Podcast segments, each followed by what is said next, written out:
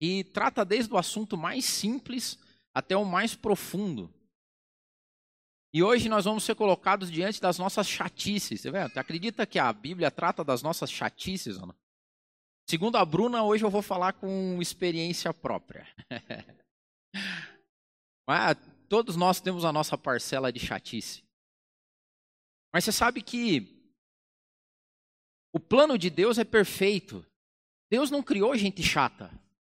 Deus não criou feiura. Deus não criou coisas erradas. É, Deus não criou coisas desconexas. É, Deus não criou coisas sem sentido. A criação divina foi perfeita, é perfeita. Quem estraga, ou quem começou o estrago, foi o pecado entrando.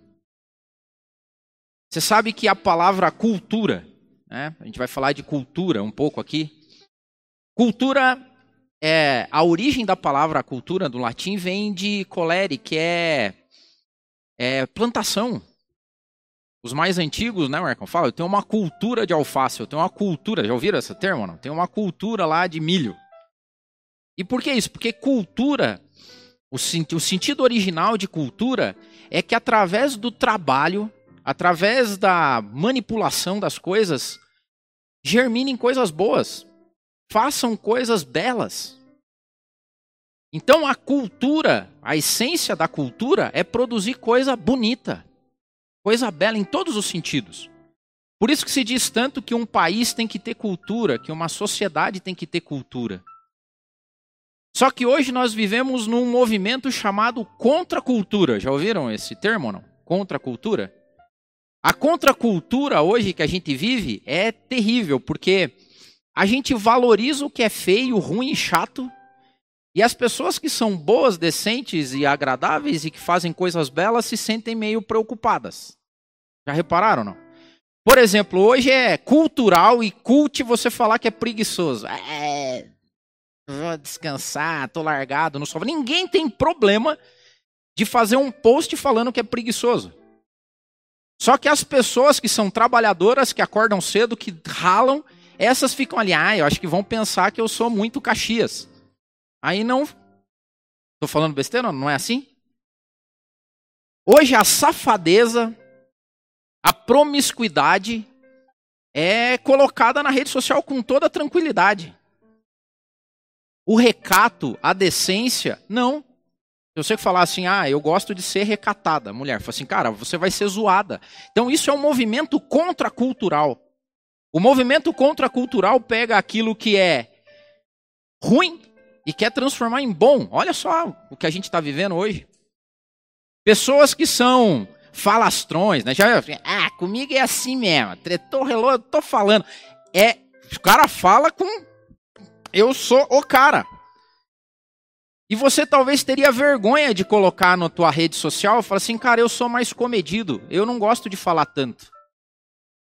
Aí o pessoal vai zoar. Então isso é um movimento contracultural. A contracultura se a origem da cultura é você produzir coisas boas, belas, através do trabalho, da dedicação, do plantio, a contracultura é contra isso. Os gregos tinham uma palavra chamada aperocalha. Apeirocalha. A peirocalha para os gregos era uma doença. E sabe qual era a origem dessa doença? Uma doença moral. Os gregos diziam o seguinte: uma criança que não é exposta à beleza, a beleza estética, a beleza de criação, a beleza cultural, quando ela crescer, essa criança vai ter problema. Porque ela vai ser, ela vai, não, não existe esse termo, né? Mas ela vai sofrer de apeirocalite, sei lá. Você já reparou que quando as pessoas crescem em ambientes sujos, em ambientes desorganizados, em ambientes bagunçados, essa vira regra na vida dela. Agora, quando você pega uma criança, na mais tenra idade, expõe ela à beleza, leva ela num museu, por exemplo, e entra e fala, mostra quadros, obras de arte. Quando você pega uma criança e coloca ela para ouvir música boa desde criança, ela vai ter ouvidos afinados, ela vai entender a diferença da beleza, da organização e daquilo que é ruim. Hoje nós vivemos uma sociedade contracultural, uma sociedade que valoriza o desconexo, o feio, o aberrador, o sujo. Não é assim, Ana? E por que, eu estou falando isso? Porque nós vamos falar hoje de coisas que são erradas na nossa vida, de chatices. e Deus não criou gente chata. Hoje talvez seja a prova daquilo que sempre eu falo, que cristão é gente boa, meu amigo. Porque o cristão deve exemplificar na prática tudo que é belo, tudo que é organizado, tudo que é bem feito. Nós devemos lutar contra um movimento contracultural que valoriza o que é errado. Nós temos que ser os certos. Mesmo que a gente tenha dificuldade de fazer, a gente tem que valorizar aquilo que é. E isso é de Deus. Tudo que é bom, tudo que tem boa fama, tudo que é belo, provém de Deus. Aqui também a gente quebra, e vocês sabem disso, aqui no mapa a gente quebra esse maniqueísmo que diz que tem coisas que são do mundo e outras são sagradas. Não, tem coisa bela e que é belo vem de Deus. Tem coisa, por exemplo, se você for ouvir uma sinfonia um dia, numa sala bem projetada, onde tudo corre bem, onde você vê a organização dos instrumentos, as pessoas são tocadas na alma. E pode ser uma sinfonia que não fale nada de Deus, mas tem a beleza e beleza provém de Deus. Eu já falei aqui, é verdade, eu não tenho problema nenhum de falar que esses dias o meme, né? É, diz, fala assim, cara, se o diabo é pai do rock, eu tenho medo mesmo é quem é pai do funk carioca, velho. Que esse, meu Deus do céu. É sério, isso é um movimento contracultural. Podem dizer que é cultura, mas é contra cultura. E eu estou falando isso porque hoje foi difícil para mim também. Porque quando você avalia o que Salomão fala sobre as coisas desconexas na nossa vida, e muito disso é cultural, e nós temos que entender que os nossos filhos estão vendo. Então, da mesma forma que os gregos diziam assim, ó, apresente coisas belas para as crianças. Façam com que elas tenham contato com a beleza estética, com a harmonia, com as coisas bem feitas, porque elas vão ter noção do que é bom. Você já também não é assim que a gente fala, cara, é fácil acostumar com coisa boa, não é? Do mesmo jeito também, se a gente não cuidar, é fácil acostumar com coisa ruim. E isso você levar para a vida. Então eu peguei um compêndio, né? Nós estamos chegando no final da série. Eu falei pro Tico que eu fiz meio um rastelão assim. E sobrou chatice, cara. Falou assim, pô, se livrem da chatice. Então, abra aí a Bíblia, acesse ela, fique em Provérbios. E nós vamos passar por algumas coisas que a gente precisa ser cultural. E cultural é trabalhar contra agora. Nós vamos trabalhar contra a contracultura. Nós vamos começar a valorizar o belo, o certo, o louvável, aquilo que dá prazer. Prazer não é pecado, prazer provém de Deus. Deus criou o homem para ter prazer. Deus criou o homem para ser bem-humorado, porque o homem é a única espécie da criação que faz piada, cara. Nós fazemos piada, nós temos esse, essa, esse, esse dom de zoar. Nós temos a habilidade de ser irônicos. Então é a beleza da criação. E eu vou começar com Provérbios 22, 24. Primeira chatice. Mau humor. Olha o que diz Provérbios 22, 24. Não se associe com quem vive de mau humor, nem ande em companhia de que é com quem facilmente se ira. Não está aqui a resposta? Quem que aguenta gente mal-humorada, cara? Cara bicudo, cara feia, estressado. E olha o que, que a, a, a palavra de Salomão é: não ande com essas pessoas. Não se associe com elas. E eu até escrevi que assim, não precisa nem se associar, porque normalmente quem é mal-humorado e estressado, ele tem que procurar amizade, porque ninguém gosta de ficar perto. Ou gosta. Você vai fazer um churrasco na tua casa, você fala, pô, vou convidar o fulano de tal. O bicho é um mau humor na essência. Estraga a festa. Mal-humorado estraga a festa. Você não quer ter por perto. Não se associe com eles. E olhe, mau humor não provém de Deus é defeito do pecado. A coisa bela é o humor, é a pessoa de humor animado. Não é assim? E é isso, e isso dá testemunho de Deus. Quando as pessoas, no meio de dificuldades, mesmo com as coisas, sabendo que Deus está no controle, conseguem ter humor, conseguem olhar para a vida com leveza. E tem gente que é bipolar, gente, vamos aqui, nós, eu também, né? Vamos se olhar no espelho. Tem gente que é pior ainda, que é aquele que é mal-humorado, mas você não sabe o dia que ele está de bom humor ou de mau humor. Aí o que, que você tem que fazer? Você tem que se policiar. Hoje eu tô um porre. Aí o que, que faz? Fica em casa, bicho. Não vai, não chama ninguém para vir e não vai também. Não estraga a festa dos outros, não acaba com o local que tá. Ele vai viver sozinho. Se você pegar o mal-humorado ainda, ele facilmente se ira, não pode ter nada errado, fica bravo. Quer ver aquelas pessoas? Você vai no restaurante com o cara, tá todo mundo alegre, feliz. Aí o garçom serve alguma coisa errada. Pronto, é, vem aqui, pô, comer negócio, minha comida não tá certa. Estraga a noite estraga o jantar, estraga, fica aquele climão, né? Hashtag climão, climão. Aí você fala, vamos embora logo daqui. Salomão se preocupa com isso. Então, é chatice. Quer ver outra? Provérbios 25, vai lá, Provérbios 25. 25 e 17. Sabe quem que é chato? Os inconvenientes.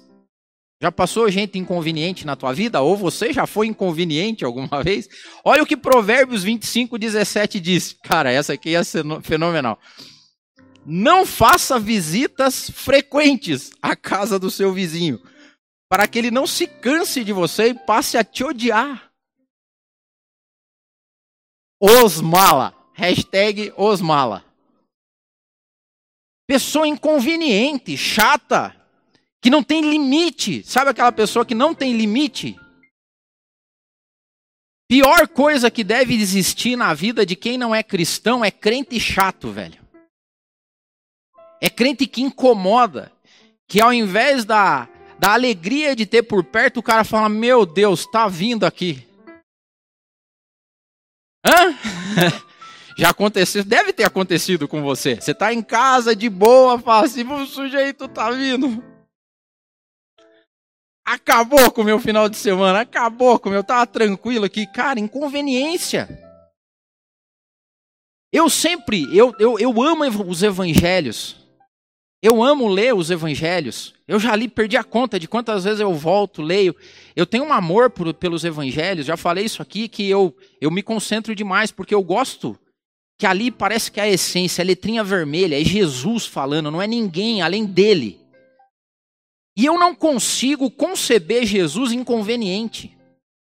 Jesus era confrontador, Jesus falava do pecado, Jesus dava dedo em riste, mas a galera gostava de ter Jesus por perto. Os pecadores andavam atrás de Jesus. Que é o contrário do inconveniente, o conveniente. Que alegria quando é assim, né? Que é o contrário. Você fala assim, cara, chama alguém para, cara, vem aqui na minha casa, nós vamos fazer um churrasco. Aí você fala, ah, ah, sabe, é que hoje eu não tô, mas quem que vai? Daí fala, ah, o fulano, ah, o fulano vai estar tá aí? Ah, então a gente vai. É o contrário. É a conveniência. É aquele que dá prazer em estar tá perto. Será que nós somos assim? Será que quando alguém fala lá, ó, oh, o fulano de tal vai estar, tá, que vai vir também, aí a pessoa fala, ah, cara, então eu, eu vou também. Rumo as crianças aí que nós vamos sair. E ele fala aqui, ó, não, e olha, ele olha só o conselho de Salomão. Não visite até o ponto que o teu vizinho comece a te odiar. Ao invés de gerar amor, carinho nas pessoas, proximidade, você gera ódio. Olha só que tristeza isso. Que chatice tremenda. O cidadão olhar e falar assim: Meu Deus, ódio. Que Deus nos livre dessa chatice.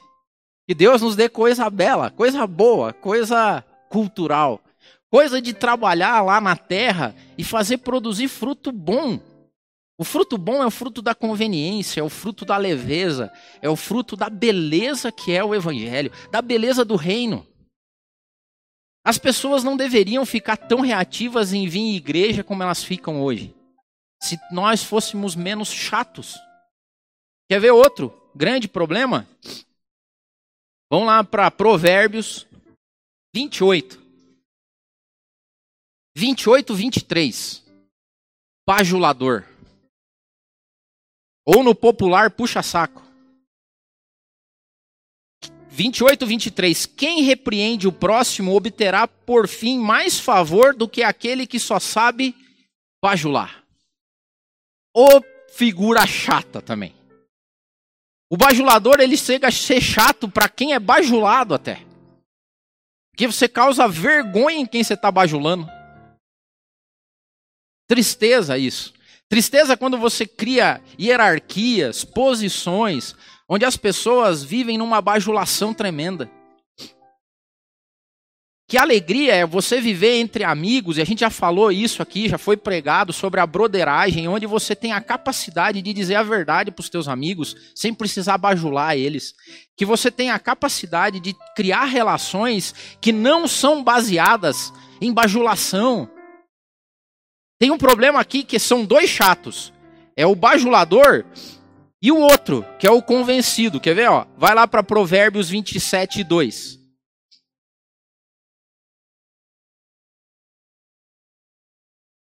Provérbios 27, 2 é o que é o cara que gosta do bajulador ainda. Mas ele diz assim, ó. Que outros façam elogios a seu respeito, não você mesmo, não você da sua própria boca. Outras pessoas falem dos próprios lábios delas coisas boas sobre você. Quando você precisa ficar falando coisa boa a teu respeito, já tem alguma coisa errada também. Já é um sinal de uma chatice extrema. É o tal do eu me orgulho da minha humildade. É, eu tenho que falar bem de mim. É chato demais, velho. Ou não, se eu estiver falando.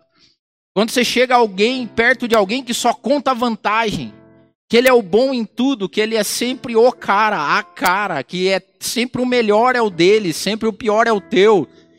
Chatice pura. Aí você imagina que você é cristão e a Bíblia diz que nós somos o tempero da terra, que nós devemos ser o sal dessa terra, a luz desse mundo. Aí já pensou somar tudo? Porque normalmente, e aí é que tá, né? A Bíblia diz que um abismo vai chamando o outro abismo. Eu chego à conclusão que o chato, se não prestar atenção, ele fica cada dia mais chato. Porque ele é inconveniente, da inconveniência já leva ele a ser mal-humorado e ranzinza, daí ele já está começando a metido, convencido, começa a falar dele só. Esse é aquele que quando chega e fala que vai, você fala, ele vem. Ai meu Deus, nos proteja. Tem gente que quando você está perto dela, parece que o tempo voa, não é verdade? assim, cara, mas não, fica um pouco mais. Tem outros que você fica com ele, você olha no relógio e fala assim: Meu Deus, só passou 15 minutos. Gente boa é Jesus, cara, andando no caminho de Emaús, discípulos voltando para casa, e ele começa com a conversa dele. Aquela conversa agradável que esquenta o coração. E eles foram sentindo o coração esquentar.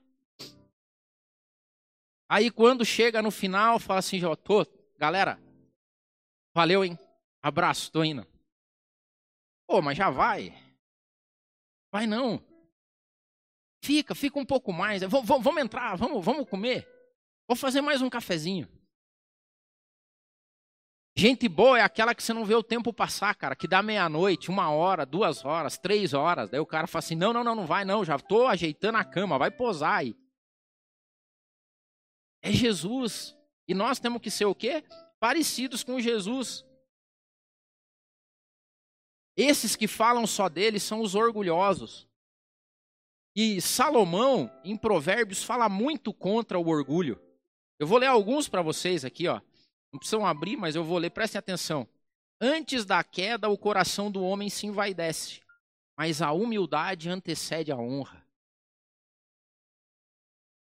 A recompensa da humildade e do temor do Senhor são riqueza, honra e vida. Não se agrandeça na presença do rei e não reivindique o lugar entre os homens importantes. É melhor que te digam, sente para cá, do que te, humilhar, te humilharem na frente dos outros. Isso aqui tem toda a relação com a parábola de Jesus dos melhores lugares, lembra?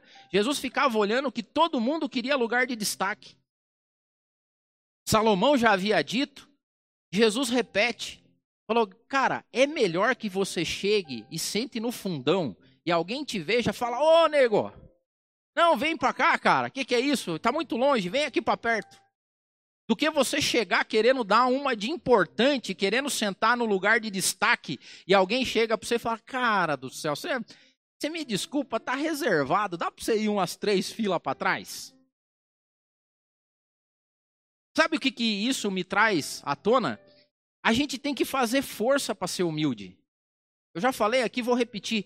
Nós não somos seres humildes fugindo da tentação do orgulho. Nós somos seres orgulhosos em busca da graça de Deus para que a gente seja um pouquinho humilde. Então a gente tem que forçar a barra para ser humilde. Force a barra para ser humilde. Porque orgulhoso a gente já é. Eu sou, você é, todos nós somos. Ao invés disso, nessa contracultura que a gente vive hoje, que todo mundo tem que se expor ao máximo, e eu entendo, às vezes hoje é até questão de trabalho. Mas no pessoal, sabe, na galerinha que está ali por perto, seja gente boa. Force a barra para ser gente boa. Jesus observava bem isso. E é maravilhoso quando a gente vê essas coisas acontecendo. De novo, sempre o que me incomoda é quando eu vejo os cristãos se portando do jeito diferente. Cristãos querendo os melhores lugares. Cristãos chegando com pompa e circunstância. Onde é que está o meu lugar?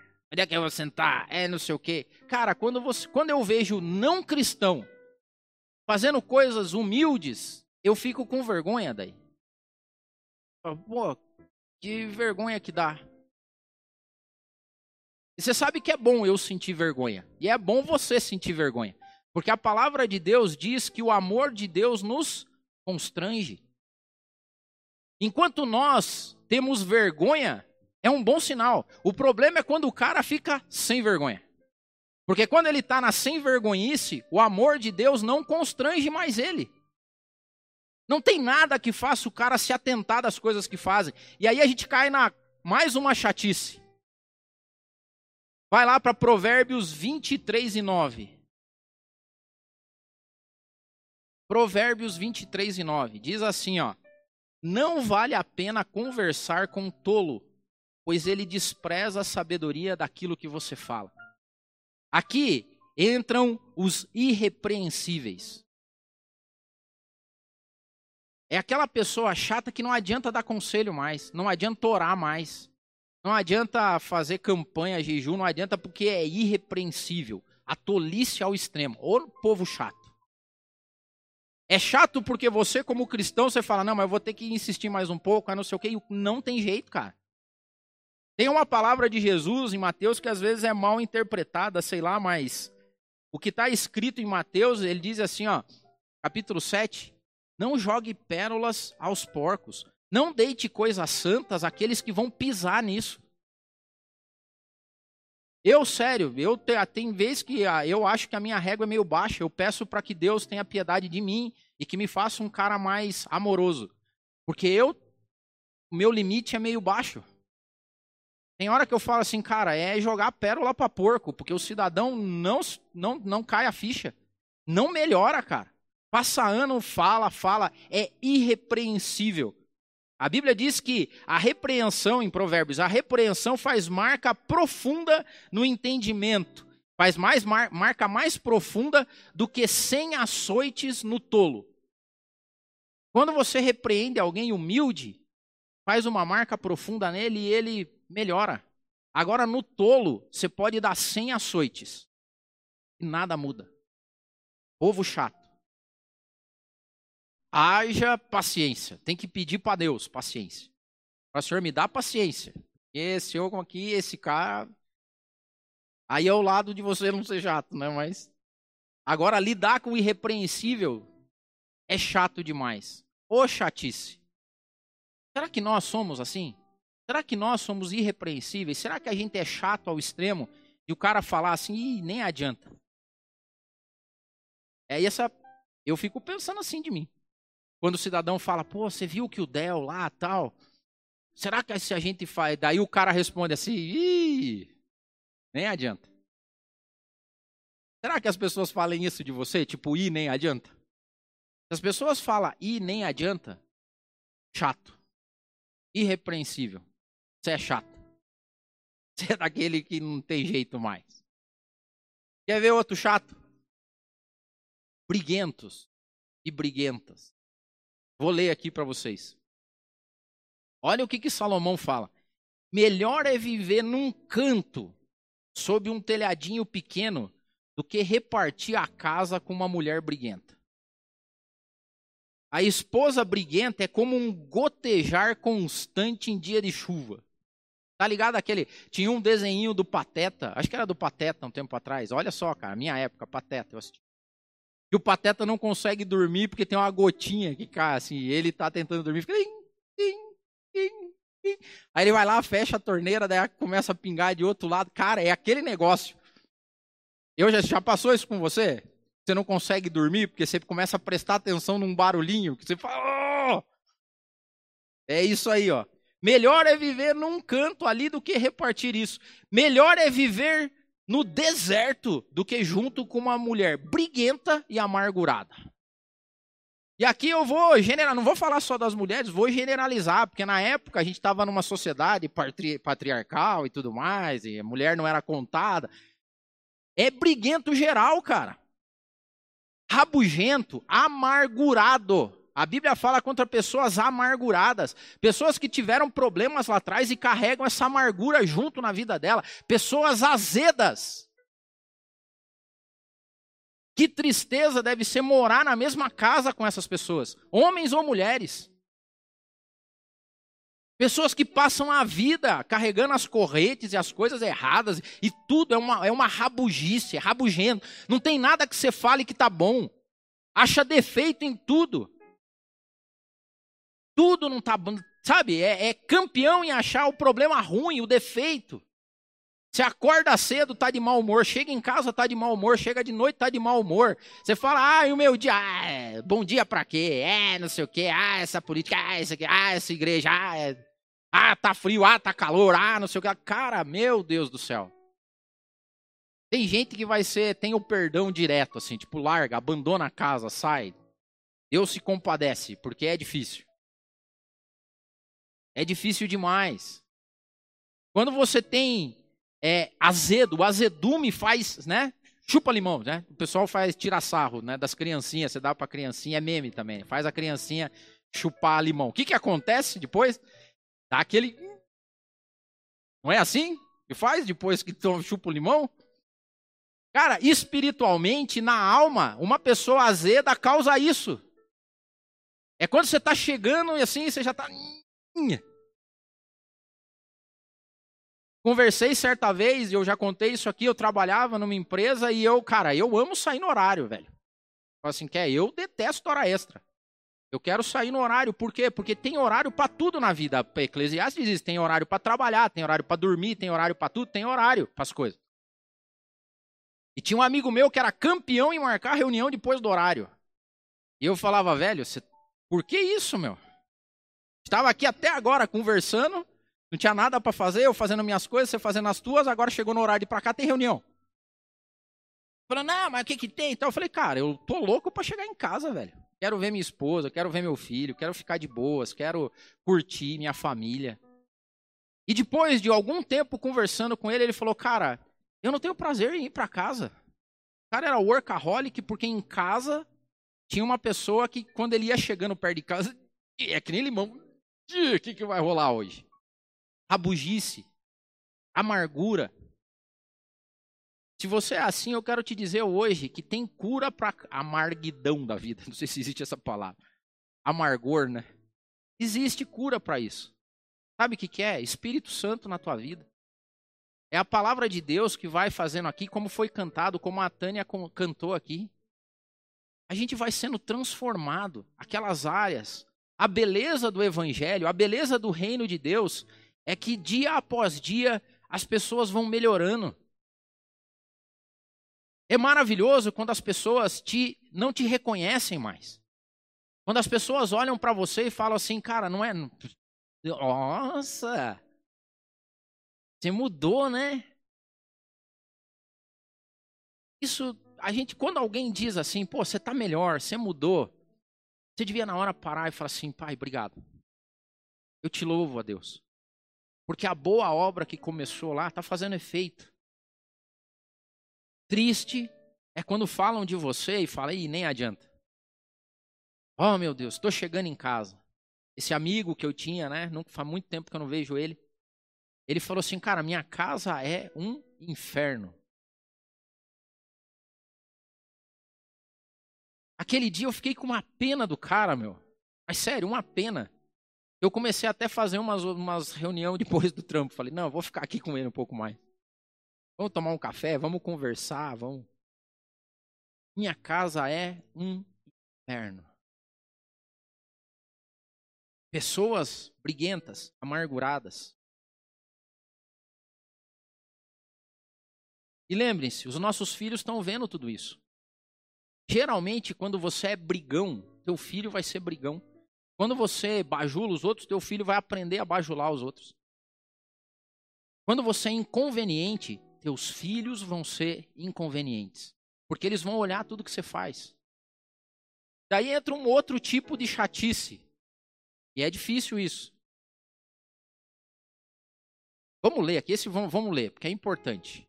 Provérbios 19.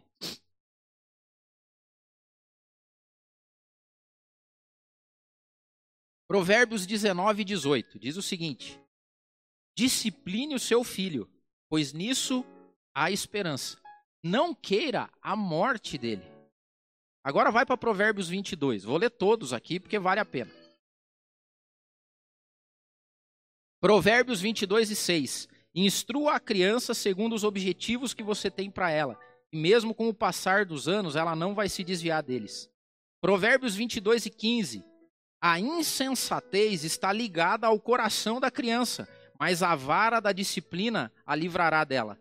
Provérbios 22 e 13. Não evite disciplinar a criança. Se você a castigar com a vara, ela não vai morrer. 22 e 14. Castigue a você mesmo com a vara, porque assim você livrará ela da sepultura. Quer ver gente chata? Pai frouxo, mãe frouxa. A contracultura que a gente vive hoje, crianças na mais tenra idade, dois aninhos, três aninhos, mandam em casa, cara. Dão ordem para pai e para mãe. O que Provérbios está dizendo aqui é que você está criando um futuro terrível para o seu filho, porque você vai causar a morte dele. Porque quando ele sair de casa, ele não vai respeitar a autoridade. Ele vai querer dar ordem no mundo e o mundo não aceita a ordem. Vão matar ele. É chato ou não é? O evangelho nos confronta, gente. Do mesmo jeito que é chato quando fala o cidadão vem aqui na tua casa, Quer ver quando é um pai e uma mãe frouxa e estão indo na tua casa com um monte de filho? Você já imagina o que, que vai ser, né? Ah, já aconteceu com você ou não? É difícil a palavra. É difícil para nós. Mas, de novo, a nossa contracultura hoje diz o contrário.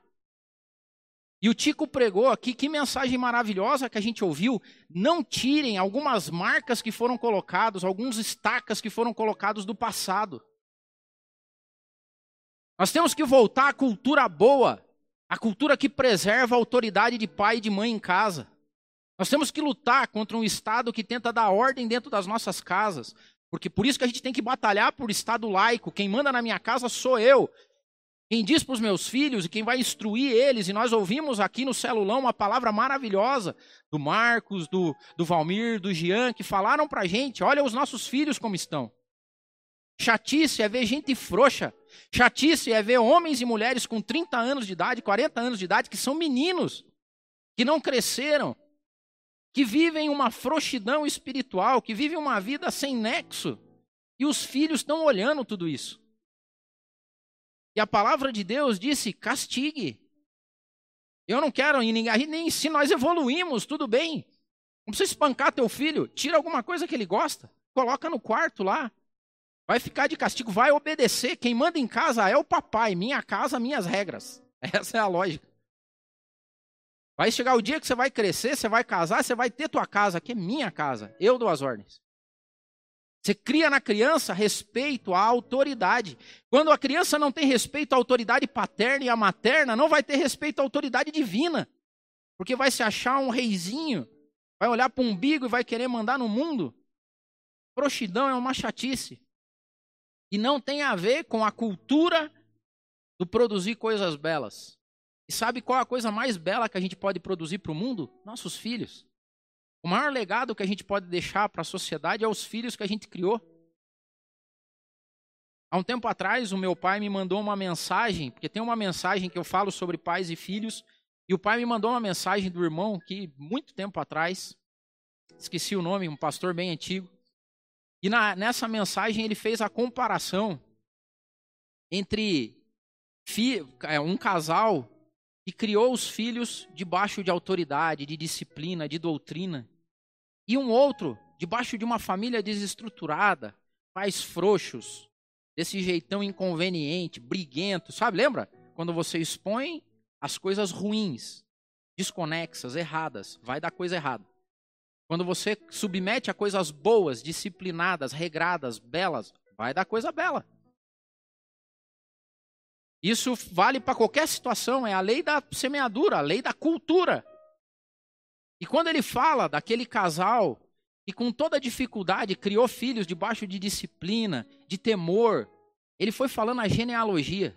Dali saíram procuradores, ministros, médicos, advogados, pastores, missionários. Quando ele compara aquilo que foi feito do jeito ruim, desconexo, feio, saíram assassinos, pedófilos, pessoas ruins para a sociedade, que não trabalhavam, que deturpavam, que roubavam. Que futuro que nós queremos para os nossos filhos? Que a gente não seja chato, que os nossos filhos, ah, é difícil isso. Mas que bênção é quando os nossos filhos são amados. A palavra diz isso, que quando você fala bem do filho da pessoa, é como você estivesse acariciando o pai. Como é bom para nós que temos filhos e filhas, quando alguém fala, cara, que, que legal que é teu filho. Que gente boa. Ou deixa ele posar lá em casa. Quer ver isso aí se é legal? É quando o teu filho fala assim, alguém fala assim para você, Ô, deixa o teu filho posar lá em casa, daí tá legal. Agora, quando você fala assim, cara, eles estão chegando. Ai, meu Deus. Os incontinentes. Incontinência é uma chatice. Incontinência é aquela pessoa que não tem limite. Eu vou falar aqui sobre Provérbios, fala sobre o vinho, né? Não se deixe atrair pelo vinho, que cintila e escorre suavemente. Ele morde como uma cobrinha. O vinho é zombador, a bebida é fermentada, provoca brigas. Não é, não é bom se deixar dominar. Gente que é incontinente, aquela pessoa que não sabe o limite, cara. Sabe aquele que você fala assim, cara, não, até toma um vinhozinho lá em casa, mas tem que esconder o dia que o sujeito vem. Por quê? Porque não tem limite. Ele sai bêbado. Tem um que você começa e dá liberdade, faz uma piadinha um pouquinho mais, pronto. Aí o cara, ah, já que você contou essa, eu vou. Aí fala palavrão e tal, e desce. e é, Cara, é incontinente, não tem limite, velho. A palavra é temperança. Você não pode ser chato ao extremo. É aquele cara que chega e fala, ih, não fala nada, ó, o cara chegou, não dá para fazer nada. Mas não pode ser o outro. Chato, extremo, incontinente, não tem limite. Desonesto. Olha o que a palavra diz em Provérbios 20, 10. Pesos adulterados e medidas falsificadas são coisas que o Senhor detesta. O Senhor detesta pesos adulterados. No 20, 14, olha o que, que Salomão fala. Não vale isso, não vale isso, diz o comprador. Mas quando ele vai embora, se gaba do bom negócio que fez. A gente está vivendo hoje uma chatice tão grande, isso me incomoda. Me incomoda muito. Crente virou quase sinônimo de desonestidade. Mentiroso. Fala, não faz negócio com crente. Meu Deus, olha a contracultura, olha a que ponto nós chegamos. Quando deveria ser o contrário, fala assim, cara, pode fazer negócio com esse cara, entrega na mão dele, porque ele é crente, ele é cristão. Mas tem aquele que fala, gente chata é aquele que deprecia tuas coisas. Vai comprar teu carro, fala, ah, mas tem isso, tem aquilo, é nesse aqui, é outro, esse aqui tem umas coisinhas para fazer, mas já não sei o que e tal. Aí sai, ele fala, ah, fiz um negocião, cara. Ah, Deus me abençoou, comprei. E Deus te abençoou, você é chato. Desonestidade. Chatice. Agora, para terminar, sabe onde tudo isso desemboca? a chatice da inconsequência. Essas pessoas chatas que fazem tudo isso que eu falei são pessoas inconsequentes. As pessoas inconsequentes são aquelas que vivem a vida delas por elas mesmas, sem se preocupar com o que Deus acha das coisas, o que Deus espera. E a palavra de Deus diz o seguinte, ó, Provérbios 16: Ao homem pertence os planos do coração, mas do Senhor vem a resposta da língua. Todos os caminhos do homem lhe parecem puros e bons, mas o Senhor avalia o espírito. Quer deixar de ser chato? Remédio. Senhor, faça a tua vontade na minha vida. Isso é ser cristão na prática, de segunda a segunda. Se Salomão escreve coisas tão básicas, significa que Deus se preocupa com o básico da nossa vida. Deus se preocupa quando a gente acorda, quando a gente levanta, o jeito que a gente passa o dia, o jeito que a gente acaba o dia. Quando não tem ninguém olhando, Deus está olhando, Deus está perto. E que maravilha é quando a gente é consequente. Consequente é aquela pessoa que sabe no que, que vai dar. E quando você submete a tua vida a Deus em tudo, em tudo, em todos os sentidos, entrega os teus caminhos ao Senhor, confia nele, em tudo. No, no, intelecto, no temperamento, na criação dos filhos, na relação com o teu esposo, na relação com a tua esposa, no teu trabalho, na tua profissão. Sabe o que, que a gente vai ser? Cheiro bom. Cheiro bom. O verdadeiro cristão é aquele que quando chega, o ar fica bom. O ar fica cheiroso. Nós fizemos um evento no Estação uma vez, né, Marcos? E o Marcos falou uma frase que ficou gravada. Ele falou assim: não é sobre som, é sobre cheiro. O bom perfume de Cristo. O contrário do chato são aquelas pessoas que exalam o bom perfume. E quando você chega, a galera fala assim: pô,